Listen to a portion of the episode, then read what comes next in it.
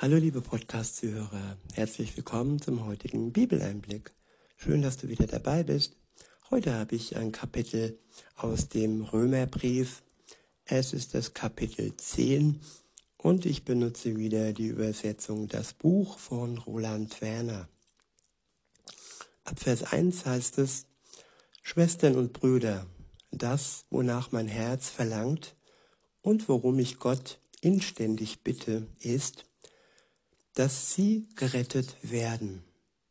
Ich wiederhole, das, wonach mein Herz verlangt und worum ich Gott inständig bitte, ist, dass sie gerettet werden.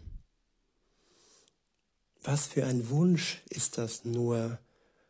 Welche Wünsche haben die Menschen in der Welt? Ein Haus, ein Boot, Familie, viel Geld, Anerkennung, Reichtum. Und hier Paulus, er hat den Wunsch, dass sie gerettet werden. Sein Herz verlangt danach, worum auch Gottes Herz verlangt. Genauso verlangt Gottes Herz, dass wir gerettet werden. Das war der Grund, warum Jesus für alle Menschen starb, damit sie gerettet werden. Er starb für ihre, für unsere Schuld, damit wir befreit, ohne Schuldschein leben können und damit zwischen uns und Gott, dem Vater, nichts steht, damit wir gerecht leben können vor Gott. Weiter heißt es dann, ab Vers 2 oder so, denn ich bestätige ihnen, dass sie voller Eifer für Gott sind. Tja, man kann darum hoffen und bitten, dass ein Mensch gerettet wird, auch die Menschen, die voll, voller Eifer sind und die wirklich gute Werke tun. Gute Werke, das ist so, ja, ein toller ein toller Satz im, im Katholizismus zum Beispiel, da ist es ganz wichtig, oder auch im Islam, das sind auch gute Werke wichtig, die dann am Ende äh, abgewogen werden, die guten Werke, die schlechten Werke. Und nur wer viele gute Werke hat, der ist vor Gott gerecht. Und ja, das sind alles Dinge, die ziemlich das Leben zerreißen wenn man immer bemüht sein muss, aus eigener Kraft, ohne Gottes Hilfe, gute Werke zu vollbringen. Diese Last, die kann uns ganz schön erdrücken und kann uns auch von Gott wieder wegbringen. Denn wenn wir ehrlich sind, können wir ohne Gott einfach nicht gut sein. Das Gute in uns bewirkt alleine nur er. Weiter heißt es, doch das tun sie ohne echtes Verständnis. Ja, Gott verstehen. Nur wer Gott versteht, kann wirklich mit ihm eine Beziehung eingehen. Wer einen Menschen, seinen Partner, seine Ehefrau oder seinen Ehemann nicht versteht, ups, da ist was schiefgelaufen.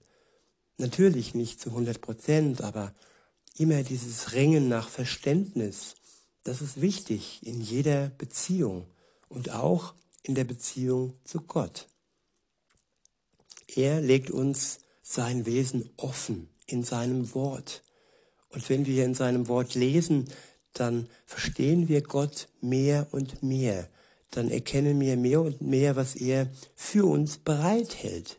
Nicht, was er von uns erwartet, sondern ja, all die Geschenke und all die Gnade, die in seinem Wesen steckt.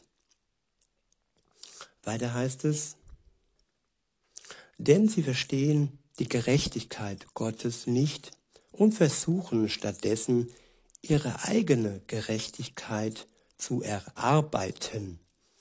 Ich wiederhole, denn sie verstehen die Gerechtigkeit Gottes nicht und versuchen stattdessen ihre eigene Gerechtigkeit zu erarbeiten. Tja, es gibt einen ganz bösen, bösen, bösen Satz, der heißt, Arbeit macht frei. Und viele, viele halten sich daran, an diesen Satz und denken, sie könnten frei werden, wenn sie sich Dinge erarbeiten. Aber die wirklich kostbaren Dinge kann man a nicht kaufen und b sich auch nicht erarbeiten. Die sind einfach geschenkt. Das ist die Liebe zu einem Menschen, die kann man sich nicht erarbeiten. Natürlich ist für eine Beziehung auch ein bisschen aufeinander zugehen wichtig, aber die Gnade des Verstehens, die Gnade der Liebe, das sind Dinge, ja, da kann man noch so viele Geschenke machen, aber wenn der Funke nicht überspringt, dann funktioniert das alles nicht. Und seid gewiss, liebe Zuhörerinnen, liebe Zuhörer, der Funke ist übergesprungen von Gott. Er ist so verknallt und so verschossen in euch, ja, so sehr, dass er euch sogar, ja, schon erdacht hat. Ihr seid sein Geschöpf. Ihr seid aus seiner Schöpfung heraus entstanden. Und welche Liebe ist denn dann im Spiel, wenn, wenn man seine Geschöpfe, seine Kinder, die noch nicht erkannt haben, eventuell, dass sie seine Kinder sind, so sehr liebt, dass man seinen eigenen Sohn für diese Liebe hingegeben hat. Weiter heißt es dann, und gerade durch, und gerade dadurch haben sie sich haben sie sich der Gerechtigkeit Gottes nicht untergeordnet. Ja, wenn ich meine eigenen Gesetze mache, wenn ich meine eigene Gerechtigkeit schaffe, die mit der Gerechtigkeit und ähm, ja mit den Gesetzen Gottes nichts zu tun haben, dann ja, dann ist das gegengöttlich. Dann dann mache ich mir meinen eigenen Gott, aber es hat mit dem Wesen Gottes und mit seiner Gerechtigkeit das habe ich nicht verstanden das hat mit dem Wesen Gottes und mit seiner Gerechtigkeit nichts zu tun, wenn wir uns das selber kreieren und selber erschaffen. Deshalb ist es wichtig, Gottes Gerechtigkeit zu erkennen und ja, sie für uns anzunehmen, denn sie ist ohne ja, ohne Arbeit ja zu bekommen und ohne dass wir sie erkaufen müssen mit irgendwas. Seine Gerechtigkeit gibt es als Geschenk. Jesus hat sich für uns hingegeben. Er ist für uns gestorben. Und durch den Glauben an Jesus Christus und durch die Erlösung, durch die Befreiung werden wir vor Gott gerecht. Das alleine ist Gottes Gerechtigkeit, nicht unsere guten Werke. Das ist zweitrangig. Die kommen automatisch, wenn ich in Beziehung zu Gott stehe, wenn ich von seiner Liebe genährt werde, wenn sein Wort mich bestimmt, dann ist das praktisch ein Automatismus, dass ich dann gute Werke tun kann durch Gott.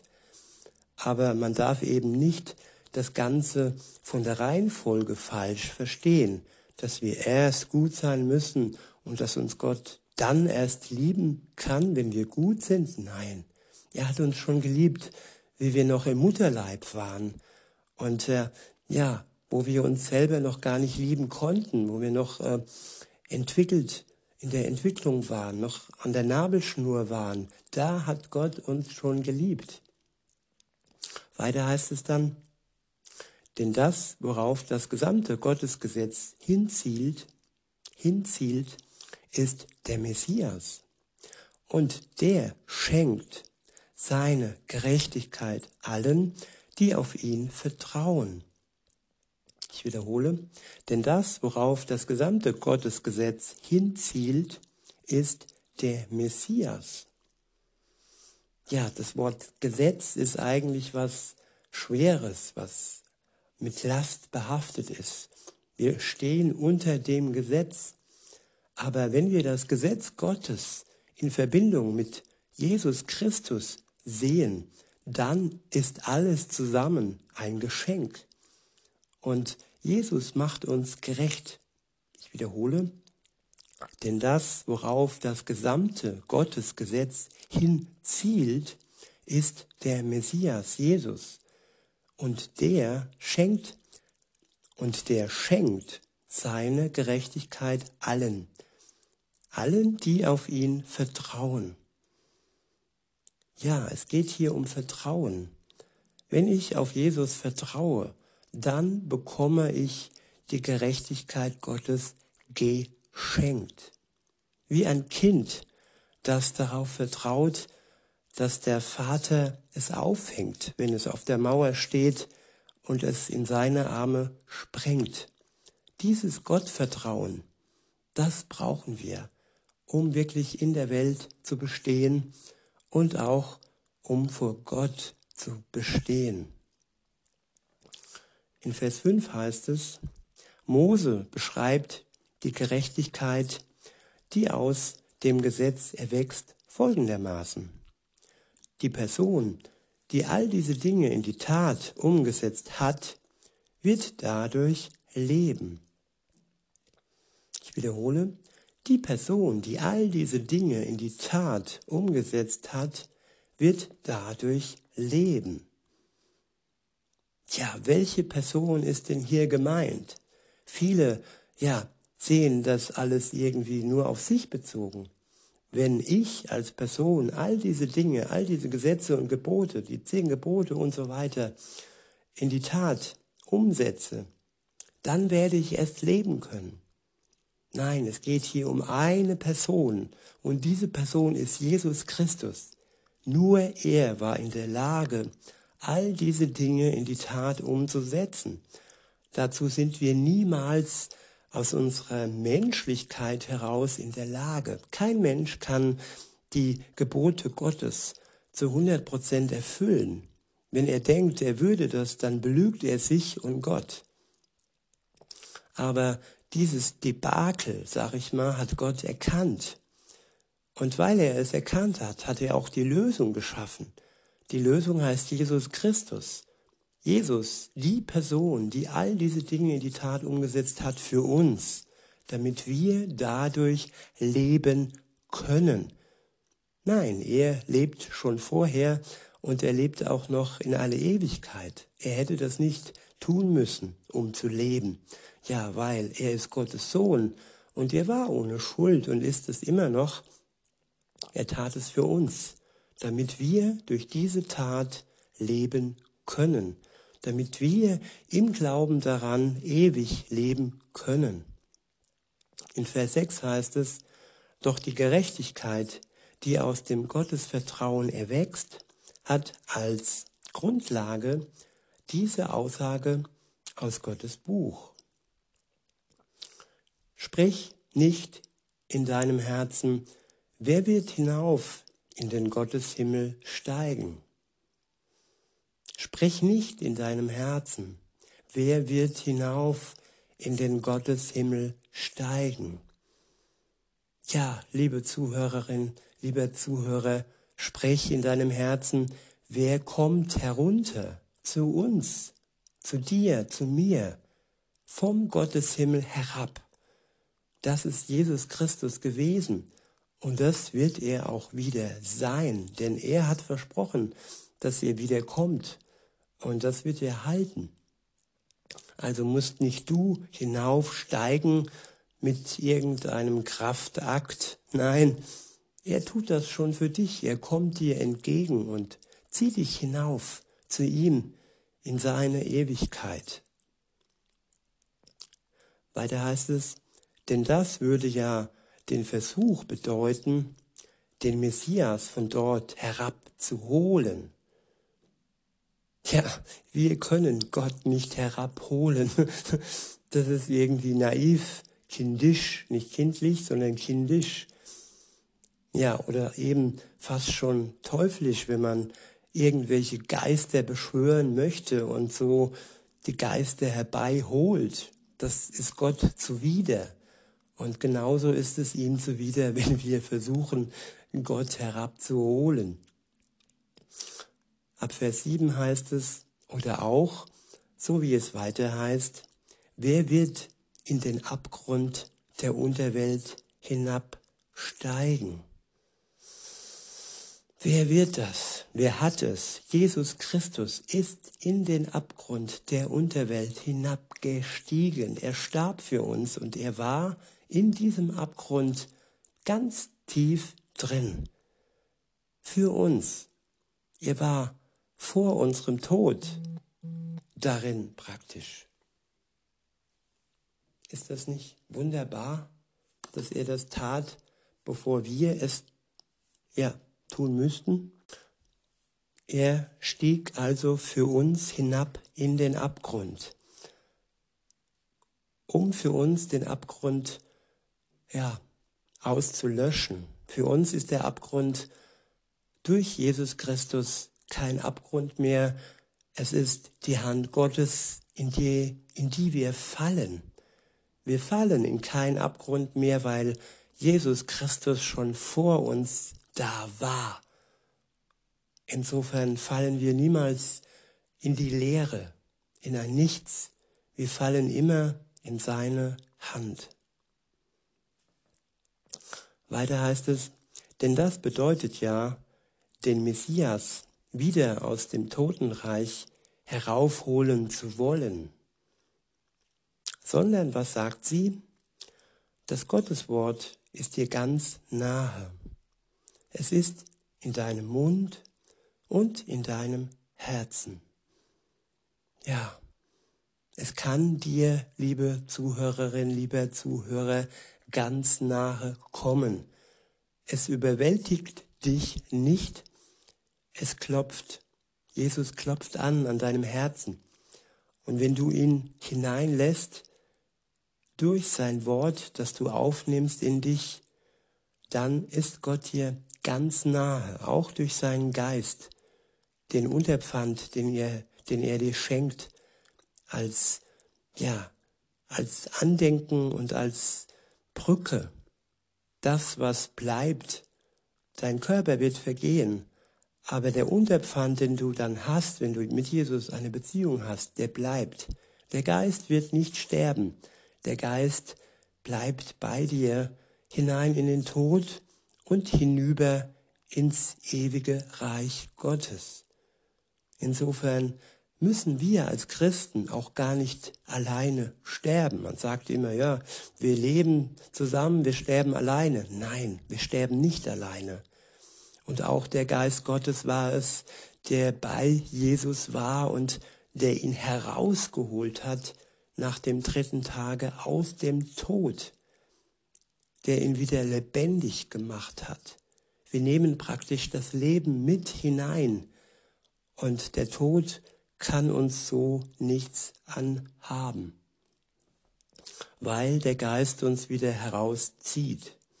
Es ist ein Übergang für uns, für die, die glauben, und es ist das ewige, ein ewiges ja, Verdammnis für die, die nicht glauben und die, die den Geist Gottes nicht haben, wenn sie sterben. Das ist traurig, liebe Zuhörer, aber es ist kein Grund zu verzagen, solange wir jetzt und heute für all die beten können, die noch nicht mit ihm, mit Gott in Verbindung stehen. Weiter heißt es, damit ist genau die Botschaft des Vertrauens gemeint, die wir öffentlich verbreiten. Ja, wenn du mit deinem Mund bestätigst, dass Jesus der Herr ist und in deinem Herzen fest darauf vertraust, dass Gott ihn von den Toten wieder zum Leben auferweckt hat, dann wirst du das Heil erfahren. Ich wiederhole, ja, wenn du mit deinem Mund bestätigst, dass Jesus der Herr ist und in deinem Herzen fest darauf vertraust, dass Gott ihn von den Toten wieder zum Leben auferweckt hat, dann wirst du das Heil erfahren. Ja, dann werden wir heil werden, heil in unserem Herzen, heil in unserer Seele. Ab Vers 10 heißt es, ja, mit ganzem Herzen vertraut der Mensch und das führt zur Gerechtigkeit. Und mit dem Mund bestätigt der Mensch dieses Vertrauen und das führt zur Erlösung. Ich wiederhole, ja, mit ganzem Herzen vertraut der Mensch und das führt zur Gerechtigkeit. Und mit dem Mund bestätigt der Mensch dieses Vertrauen und das führt zur Erlösung. Erlöst werden wir also erst dann, wenn wir mit unserem Mund bekennen, dass Jesus Christus unser Retter ist. Und dieses Bekennen ist das Wunderbarste überhaupt für mich gewesen in der Taufe, als ich vor vielen Zeugen bekannt habe, dass er mein Retter ist. Weiter heißt es, genau das sagt Gott, sagt Gottes Buch. Jeder, der sein Vertrauen auf ihn setzt, wird nicht enttäuscht werden. Ich wiederhole, jeder, der sein Vertrauen auf ihn setzt, wird nicht enttäuscht werden. Ab Vers 12 heißt es, denn hier wird überhaupt nicht unterschieden zwischen einem Juden und einem Griechen. Ja, es ist ein und derselbe Herr, der über allen steht und der sein Reichtum mit allen teilt, die ihn im Gebet anrufen. Jeder, der den Namen des Herrn anruft, der wird sein Heil erfahren. Und hier steht wirklich jeder, jeder Mensch, egal was er tat, sei es ein Mörder und sei es der größte Gauner überhaupt auf der Welt, jeder Mensch wird das Heil erfahren, wenn er den Namen des Herrn anruft. Jesus Christus, nicht Allah, nicht Buddha, nein, Jesus Christus anruft. Der nächste Abschnitt ist überschrieben mit Hören und Antworten. Ab Vers 14 steht, wie können die Menschen aber jemanden im Gebet anrufen, dem sie nicht vertrauen? Ja, man kann beten, man kann plappern, man kann aber nicht in einer Verbindung, in einer Beziehung mit Gott stehen. Und viele tun das alleine, wenn sie ja den Rosenkranz herunterbeten oder im Islam gibt es keinen Rosenkranz mit einem Kreuz, aber es gibt was anderes. Es gibt auch so eine Art Kranz mit Perlen und ja, das ist oftmals einfach nur ein, eine Abfolge von Dingen, die nichts mit einer Beziehung zu tun haben. Insofern wiederhole ich und fahre fort, wie können die Menschen aber jemanden im Gebet anrufen, dem sie nicht vertrauen? Und wie können sie dem ihr Vertrauen schenken, von dem sie noch nie gehört haben? Ja, viele plappern über den lieben Gott. Und wenn ich dieses Wort alleine höre, der liebe Gott, dann schauert's mich so, weil Gott ist, ja, er ist die Liebe, aber er ist auch heilig.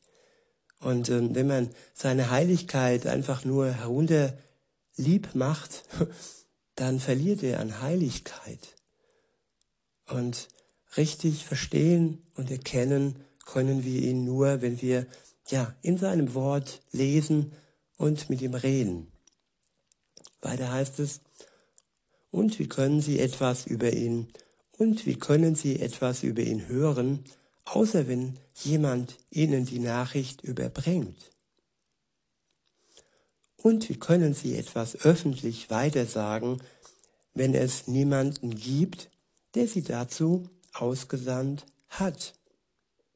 Davon spricht auch die Stelle in Gottes Buch, die lautet, wie wunderschön sind die Füße der Menschen, die gute Nachrichten verbreiten. Ich wiederhole, wie wunderschön sind die Füße der Menschen, die gute Nachrichten verbreiten. Ja, man kann Füße schön machen, man kann sie lackieren, man kann sie, ja, geschmeidig machen, aber wenn sie doch nichts ähm, weiter vollbringen, als nur schön zu sein, dann ist es nur eine äußerliche Schönheit. Aber wenn sie auch dazu dienen, Gottes Wort weiter zu tragen, auf ihren Füßen weiter zu tragen, dann sind sie schön, dienlich und wunderbarer als nur schön lackiert. Jetzt nichts gegen das Lackieren. okay, weiter heißt es. Und doch ist es leider so. Nicht alle haben der guten Nachricht Vertrauen geschenkt. Schon Jesaja sagte damals, Herr, wer hat denn dem, was er von uns gehört hat, geglaubt. Ja, das ist sehr, sehr verletzend und schwer, gerade für mich zu ertragen, wenn ich sehe, ja, im Moment geht es um Sehen in meinem Umfeld, in meiner Familie, in, in meinem Freundeskreis manchmal. Das, was zu sehen ist, das ist oftmals ja zu wenig. Man erhofft sich mehr und aber trotzdem durchzuhalten und nie aufzugeben, das ist wichtig. Denn der Glaube ist etwas, was Zeit braucht manchmal und vielleicht ist es wichtig, wenn man in seinem Umfeld nicht so viel sieht, damit man sich nicht ausruhen kann auf, auf irgendwelchen Erfolgen, die keine irgendwelche sind, sondern wunderbare Erfolge wären. Aber trotzdem, man könnte entspannter sein, wenn man weiß, ach, mein Umfeld ist schon bekehrt. Und äh, ja, was brauche ich jetzt noch zu tun? Insofern, Gott weiß schon, wie er mich behandelt und wie er mich berührt und aber er kennt auch die Herzen derer in meinem Umfeld und das ist auch eine Sache, die ich eben nicht kenne. Weiter heißt es, so entsteht also das Vertrauen aus dem Hören und das Hören aus der Nachricht vom Messias. Doch ich möchte die Frage stellen, haben Sie das etwa nicht gehört? Doch, natürlich. Das belegt ja auch die Aussage in Gottes Buch, Ihr Schall ist in den ganzen Erdkreis ausgegangen und ihre Worte in die letzten Winkel der bewohnten Welt. Doch an dieser Stelle werfe ich die Frage ein, hat das Volk Israel das etwa gar nicht verstehen können? Dabei macht doch schon Mose als erster die Aussage, ich will euch zur Eifersucht gegenüber denen anreizen, die nicht zu meinem Volk gehören. Und ich will euch mit Bitterkeit erfüllen durch eine Nation, die nichts versteht. Und Jesaja spricht das noch direkter aus. Ich ließ mich finden von denen, die mich nicht suchten, denen, die nicht nach mir fragten, bin ich deutlich erschienen. Ja, bei mir war das auch so. Ich habe nicht nach Gott gesucht, ich habe nicht nach ihm gefragt, damals, als er sich mir zeigte. Er zeigte sich mir auf einem Plakat, da drauf stand, ähm, Mut zum Leben mit Jesus. Und er zeigt sich der ganzen Welt und macht dadurch auch ein Stück weit sein Volk eifersüchtig, eben damit es zur Umkehr gerufen wird damit sie sehen, schaut, all die Nationen, sie schließen sich Gott an und wir, die wir doch Gottes Augapfel sind, wir trennen uns von ihm. Das kann doch nicht sein und das wird auch nicht sein, wenn Jesus wiederkommt. Sie werden ihn erkennen als ihren Messias, als ihren Retter. Halleluja. Weiter heißt es, doch zum Volk Israel sagte Gott durch ihn, den ganzen Tag lang habe ich meine Hände ausgestreckt zu einem Volk, das mir nicht gehorchen und ständig gegen mich redet.